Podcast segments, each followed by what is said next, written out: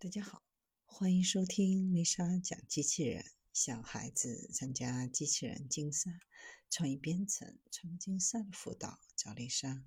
今天给大家分享的是城市配送最后一公里，配送机器人爆发。近年来，不少机器人干起了快递小哥、外卖小哥的活儿。一些公寓还使用了跑腿儿机器人来解决快递末端百米配送的难题。物业只需要将快递放在跑腿机器人的置物仓里，输入收件人的楼层房号、手机号码，开启配送服务，机器人就自动通过闸门联动电梯到达指定的楼层，自动拨打电话和短信双重方式通知用户出来领取物品。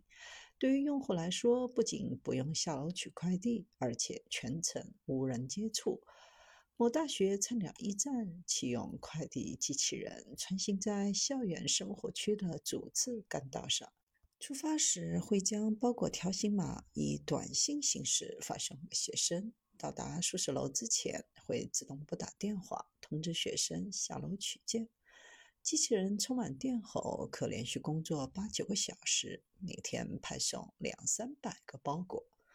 配送机器人在各种步行道上安全行驶，荷载一百一十五公斤，车重五十公斤，采取与人类骑手相同的时效考核和补偿标准。为了保证路人的安全，配送机器人的最高时速不超过十五公里。配送机器人可高度贴近人类骑手行为，在起点端几乎无需改变货仓工作人员在拣货、装货等关键环节的操作步骤。在接单流程上，可做到与人类骑手无缝衔接。在目的地端，也可实现直达小区和楼宇内部。进到电梯，可以自动选择派送楼层。城市中道路交通状况复杂，配送机器人如何安全行驶呢？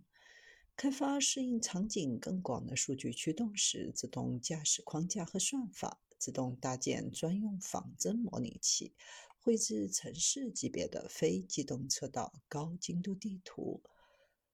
首先是持续的成本降低，使得商用物流配送机器人来到新的商业模式。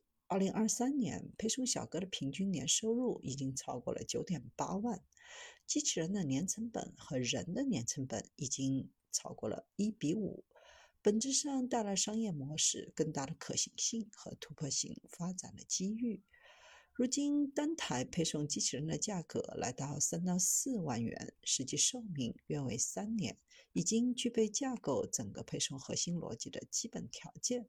其次，准确的定义使得商用物流配送机器人走上大规模。无人驾驶汽车的定义愈发明朗，得到了更多市场的认可。机器人的定义很快得到解决。在韩国，户外小型配送机器人在政策上被定义为行人，可以享受不分时段、不分路段在行人道上进行移动和工作的待遇。第三是产品能力的提升。如今，户外商用配送机器人的定位、规划和感知等方面已经积累到位，强技术支撑，机器人履约能力大幅提升，机器人已经能够完成大多数场景的配送。城市配送最后一公里是物流配送成本最高的地方，也是自动驾驶最具价值的落地场景。随着首批无人配送车路牌。无人配送因距离商业化的落地更进一步。目前，末端无人配送最主要的场景是快递和即时配送，后者包括外卖、生鲜、商超、零售等。无论是哪个场景，都蕴含巨大的市场价值。在细分应用场景上，生鲜零售和快递将比餐食外卖更容易实现无人配送。快递和生鲜零售配送。为单点对多点的场景，一般有专门的场地用于停车，也有专人负责拣货。其实新要求相对较低，非常适合有无人车配送。而餐食外卖为多点到多点的场景，车辆需要在多个中小商家取货，大多数商家没有专门的停车场地和专业的检核人员，且商家多位于商圈，人流密集，环境复杂，对算法有较高的要求，餐食外卖的及时性要求也很高。综合来看，短期内餐食外卖并不适合无人车落地。无人配送的商业模型已经初步形成，技术也已经能够支撑部分场景的需求，行业进入批量商业应用的前夜。预计未来三年，无人配送赛道将迎来爆发。